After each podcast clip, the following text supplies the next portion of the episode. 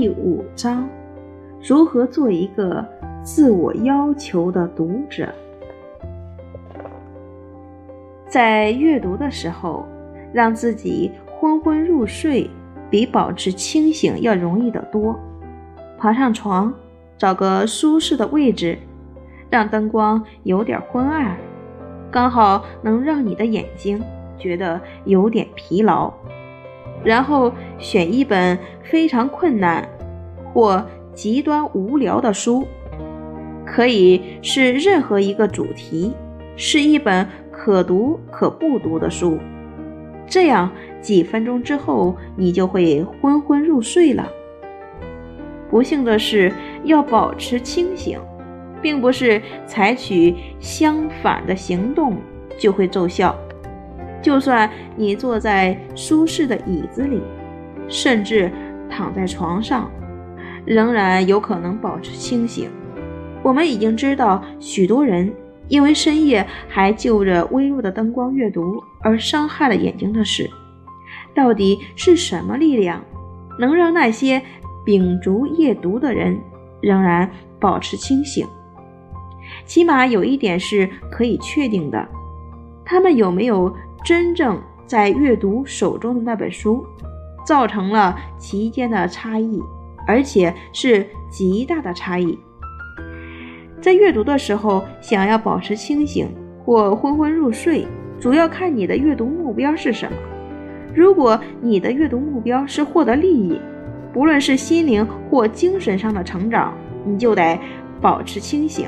这也意味着在阅读时要尽可能的。保持主动，同时还要做一番努力，而这番努力是会有回馈的。好的书、小说或非小说都值得这样用心阅读。把一本好书当作是镇静剂，完全是极度浪费。不论睡着还是花了好几个小时的时间，想要从书中获得利益，主要想要理解这本书。最后却一路胡思乱想，都绝对无法达成你原来的目标。不过悲哀的是，许多人尽管可以区分出阅读的获益与取乐之不同，其中一方是理解力的增进，另一方则是娱乐或只是满足一点点的好奇心，最后仍然无法完成他们的阅读目标。就算他们知道那本书。该用什么样的方式来阅读还是失败，原因就在他们不知道如何做个自我要求的阅读者，如何将精神集中在他们所做的事情上，而不会一无所获。主动的阅读基础，一个阅读者要提出的四个基本问题。本书已经数度讨论过主动的阅读。我们说过，主动阅读是比较好的阅读。我们也强调，也强调过，简式阅读永远是充满主动的，那是需要努力而非毫不费力的阅读。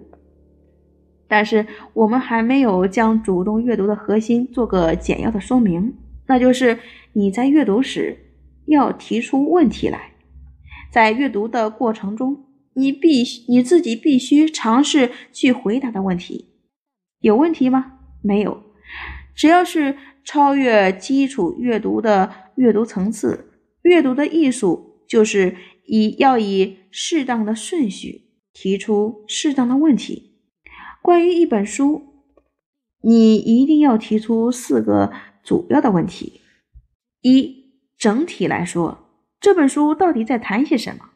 你一定要想办法找出这本书的主题，作者如何依次发展这个主题，如何逐步从核心主题分解分解出从属的关键议题来。二，作者细部说了什么，怎么说的？你一定要想办法找出主要的想法、声明与论点。这些组合成作者想要传达的特殊讯息。三，这本书说的有道理吗？是全部有道理，还是部分有道理？除非你能回答前面前两个问题，否则你没法回答这个问题。在你判断这本书是否有道理之前，你必须先了解整本书在说些什么才行。然而，等你了解了一本书，如果你又读得很认真的话，你会觉得有责任为这本书做个自己的判断。光是知道作者的想法是不够的，这本书跟你有什么关系？如果这本书给了你一些资讯，你一定要问问这些资讯有什么意义？为什么这位作者会认为知道这些这件事很重要？你真的有必要去了解吗？如果这本书不只是提供了资讯，还启发了你，就更有必要找出其他相关的更深的含义或建议，以获得更多的启示。在本书的其他篇章。我们还会再回到这个问这四个问题，做更深入的讨论。换句话说，这四个问题是阅读的基本规则，也是本书第二篇要讨论的主要议题。这四个重点以问题的方式出现在这里，有一个很好的理由：任何一种超越基础阅读的阅读层次。核心就在你要努力提出问题，然后尽你可能的找出答案，这是绝不可或忘的原则。这也是有自我要求的阅读者与没有自我要求的阅读者之间有天壤之别的原因。后者提不出问题，当然也得不到答案。前面说的四个问题。概括了一个阅读者的责任。这个原则适用于任何一种读物、一本书、一篇文章，甚至一个广告。检视阅读似乎对前两个问题要比对后两个更能提出正确的答案，但对后两个问题一样会有帮助。而除非你能回答后面两个问题，否则。即使用了分析阅读，也不算功德圆满。你必须能够以自己的判断来掌握这本书的整体或部分道理与意义，才算真正完成了阅读。尤其最后一个问题：这本书跟你有什么关系？可能是主题阅读中最重要的一个问题。当然，在想要回答最后一个问题之前，你得先回答前三个问题才行。光是知道这四个问题还不够，在阅读过程中，你要记得去提出这些问题，要养成这样的习惯，才能成为一个有自我要求的阅读者。除此之外，你还要知道如何精准、正确的回答问题。如此训练而来的能力，就是阅读的艺术。人们在读一本好书的时候会打瞌睡。并不是他们不想努力，而是因为他们不知道要如何努力。你挂念着想读的书，好书太多了。如果不是挂念着，也算不上是你觉得你觉得的好书。而除非你能真正起身接触到他们，把自己提升到同样的层次，否则你所挂念的这些好书只会使你厌倦而已。并不是起身的本身在让你疲倦，而是因为你欠缺有效运用自我提升的技巧，在挫败中产生了沮丧，因而才感到厌厌倦。要保持主动的阅读，你不只是要有意愿这么做而已，还要有技巧，能战胜最初觉得自己能力不足部分，进而进而自我提升的艺术。如何让一本书真正属于你自己？如果你读书时你有读书时提出问题的习惯，那就要比没有这种习惯更能成为一个好的阅读者。但是，就像我们所强调的，仅仅提出问题还不够，你还要试着去回答问题。理论上来说，这样的过程可以在你脑海中完成。但如果你手中有一支笔，会更容易做到。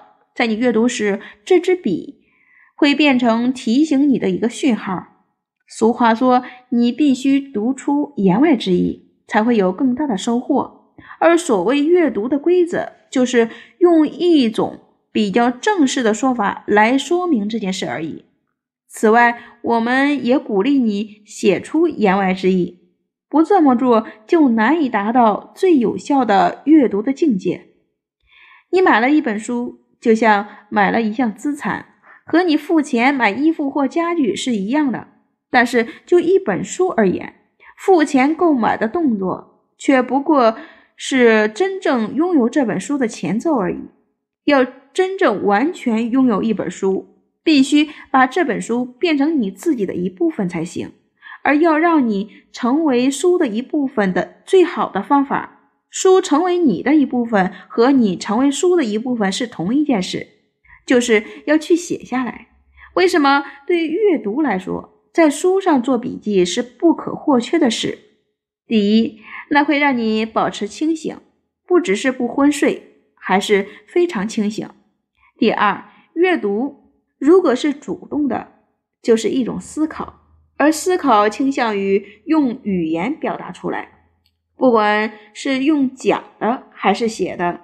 一个人如果说他知道他在想些什么，却说不出来。通常是他其实并不知道自己在想些什么。第三，将你的感想写下来，能帮助你记住作者的思想。阅读一本书应该像是你与作者之间的对话。有关这个主题，他知道的应该比你还多，否则你根本用不着去跟这本书打交道了。但是，了解是一种双向沟通的过程。学生必须向自己提问题，也要向老师提问题。一旦他了解老师的说法后，还要能够跟老师争辩。在书上做笔记，其实就是在表达你跟作者之间相异或相同的观点。这是你对作者所能付出的最高的敬意。做笔记有各式各样。多彩多姿的方法，以下是几个可以采用的方法：一、画底线，在主要的重点或重要又有力量的句子下面画线；二、在画底线处的栏外再加画一道线，把你已经画线的部分再强调一遍，或是某一段很重要。但是底画底线太长了，便在这一段外加上一个记号。三，在空白处做星号或其他符号，要慎用，只用来强调书中十来个最重要的声明或段落即可。你可能想要将做过这样记号的地方每页折一个角，或。或是加一张书签儿，这样你随时从书架上拿下这本书，打开你做记号的地方，就能唤醒你的记忆。在空白处编号，作者的某个论点发展出一连串的重要陈述时，可以做顺序编号。在五，在空白处记下其他的页码。强调作者在书中其他部分也有过同样的论点或相同的要点，或是与此与此处观点不同的地方。这样做能让散布全书的想法统一集中起来。许多读者会用 “CF” 这样的记号，表示比较或参照的意思。六，将关键字或句子圈出来。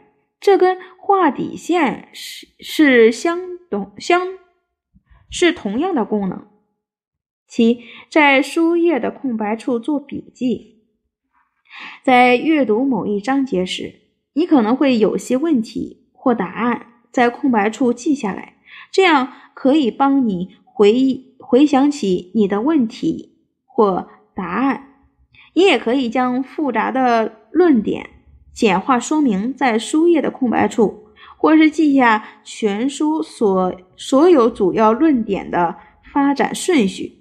书中最后一页可以用来作为个人的索引页，将作者的主要观点依依序记下来。对已经习惯做笔记的人来说，书本前面的空白页通常是非常重要的。有些人会保留这几页以盖上藏书印章，但是那不过表示了你在财务上对这本书的所有权而已。书前的空白页最好是用来记载你的思想。你读完一本书，在最后的空白页写下个人的索引后，再翻回前面的空白页，试着将全书的大纲写出来。用不着一页一页或一个重点一个重点的写，你已经在书后的空白页做过这件事了。试着将全书的整体架构写出来，列出基本的大纲与前后篇前后篇章次序。这也这个大纲是在测量你是否了解了全书，这跟藏书印章不同。却能表现出你在智力上对这本书的所有权。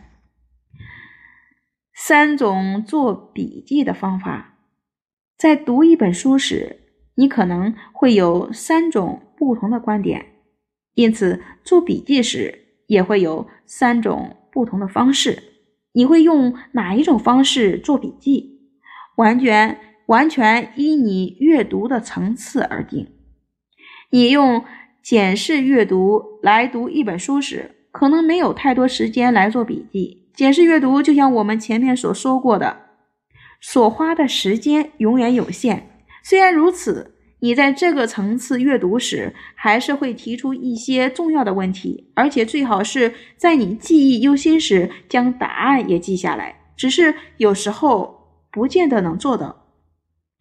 检视阅读中最要回答的问题是。第一，这是什么样的一本书？第二，整本书在谈的是什么？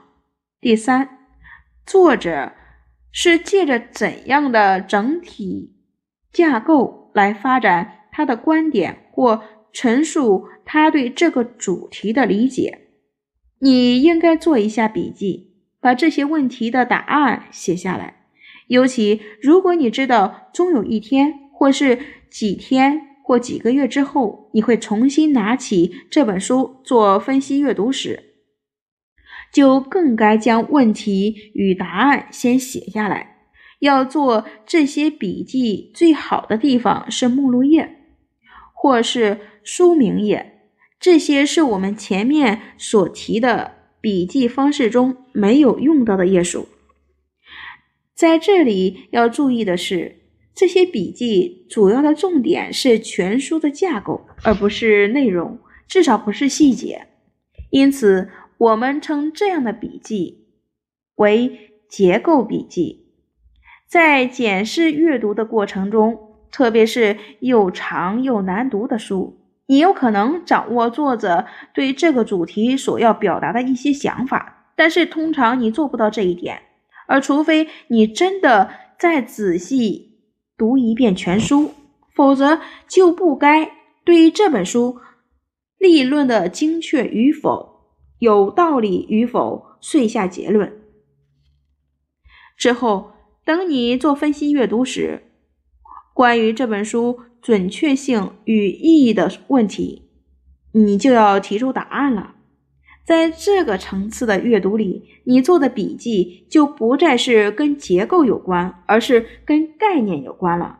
这些概念是作者的观点，而当你而当你读的越深越广时，便也会出现你自己的观点了。结构笔记与概念笔记是截然不同的。而当你在而当你同时在读好几本书，在做。主题阅读，就同一个主题阅读许多不同的书时，你要做的又是什么样的笔记呢？同样，这样的笔记也应该是概念性的。你在书中空白页、空白处所记下的页码，不只是本书的页码，也会有其他几本书的页码。对一个已经熟练同时读好几本相同主题书籍的。专业阅读者来说，还有一个更高层次的记笔记的方法，那就是针对一场讨论情境的笔记。这场讨论是由许多作者共同所共同参与的，而且他们可能根本没有察觉自己的参与。在第四篇，我们会详细讨论这一点。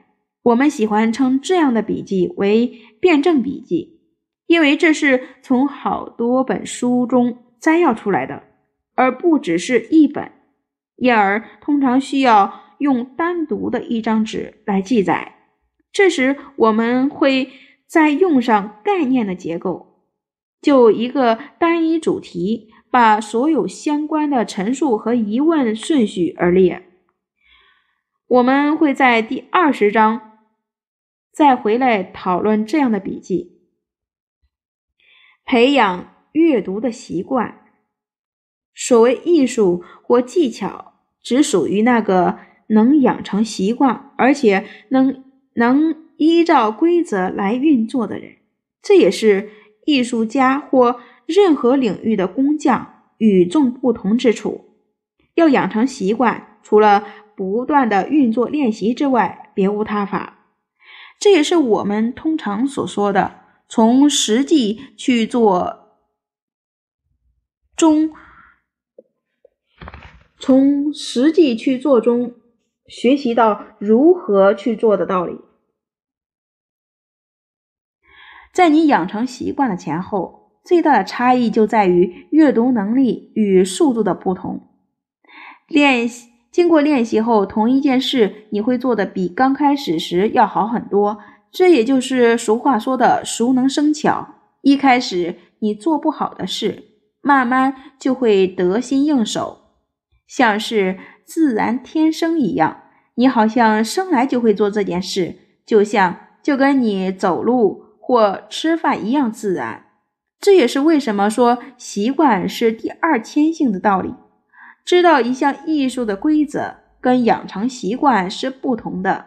我们谈到一个有技术的人时，并不是在说他知道该如何去做那件事，而是他已经养成去做那件事的习惯了。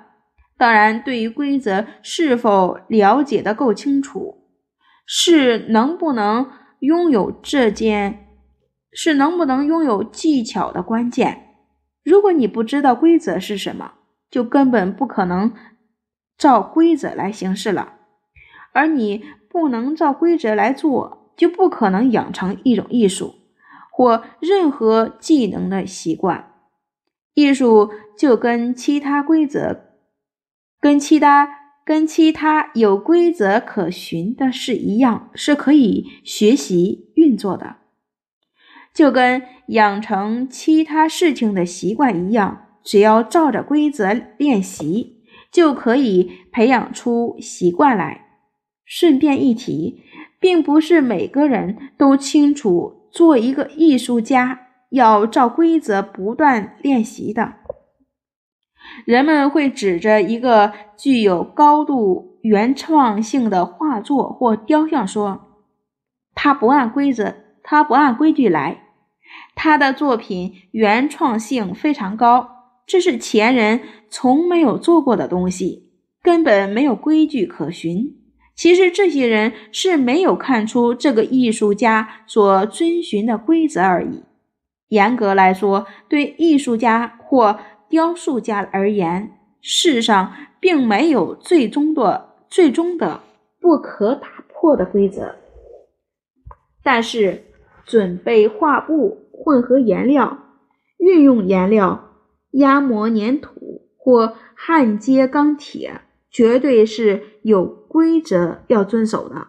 画家或雕塑家一定要依循这些规则，否则他就没办法完成他想要做的作品了。不论他最后的作品如何有原创性，不论他淘淘汰了多少传统所知的规则。他都必须有做出这样成品的技巧，这就是我们在这里所要讨论的艺术，或是说技巧或手艺。有许多规则中养成一个习惯。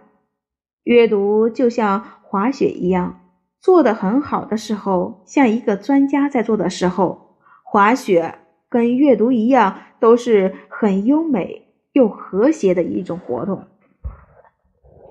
但如果是一个新手上路，两者都会是笨手笨脚、又慢又容易受挫的事。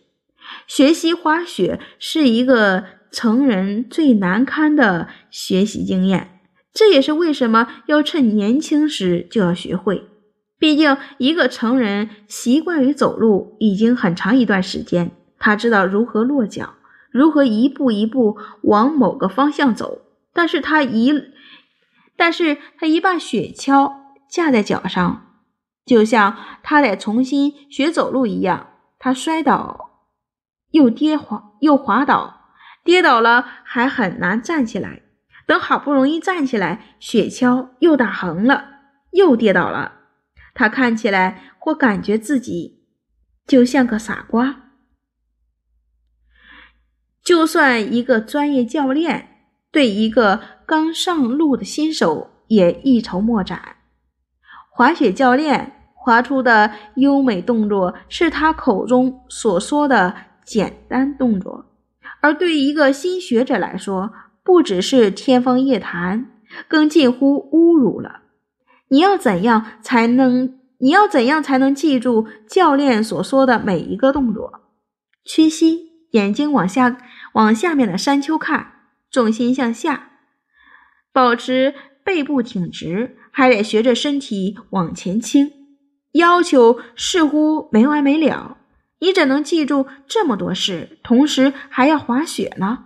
当然，滑雪的重点在不该将所有的动作分开来想，而是要一，而是要连贯在一起，平滑而稳定的转动。你只要顾见着，你只要顾着往山下看，不管你会碰撞到什么，也不要理会其他同伴，享受冰凉的风吹在脸颊上，往山下滑行时身体流动的快感。换句话说，你一定要学会忘掉那些分开的步骤，才能表现出整体的动作，而每一个单一的步骤。都还要确实表现得很好，但是为了要忘掉这些单一的动作，一开始你必须先学会每一个单一的动作，只有这样，你才能将所有的动作连接起来，变成一个优秀的滑雪高手。这就跟阅读一样，或许你已经阅读了很长一段时间。现在却要一切重新开始，实在有点难堪。但是阅读就跟滑雪一样，除非你对每一个步骤都很熟练之后，你才能将所有不同的步骤连接起来，变成一个复杂却和谐的动作。你无法压缩其中的其中不同的部分，好让不同的步骤立刻紧密连接起来。你在做这件事时，每一个分开来的动作都需要你全神贯注的去做。在你分别练习过这些分开来的步骤后，你不但能放下你的注意力，很有效的将每个步骤都做好，还能将所有的动作结合起来，表现出一个整体的顺畅行动。这是学习一种复杂技巧的基本知识。我们会这么说，仅仅是因为我们希望你知道，学习阅读至少至少跟学习滑雪、打字或打网球一样复杂。如果你能回想一下过去所学习的经验，就比较能忍受一位提出一大堆阅读规则的指导者了。一个人只要学习过一种。复杂的技巧，就会知道要学习一项新技巧，一开始的复杂过程是不足为惧的，也知道他用不着担心这些个别的行动，因为只有当他精通这些个别的行动时，才能完成一个整体的行动。规则的多样化意味着要养成一个习惯的复杂度，而非表示要形成许多个不同的习惯。在到达一个程度时，每个分开的动作自然会压缩、连接起来，变成一个完整的动作。当所有相关动作都能相当自然地做出来时，你就已经养成这，你就已经养成做这件事的习惯了。然后你就能想一下如何掌握一个专家的动作，划出一个你从没划过的动作，或是读一本以前你觉得对自己来说很困难的书。一开始时，学习者只会注意到自己与那些分开来的动作。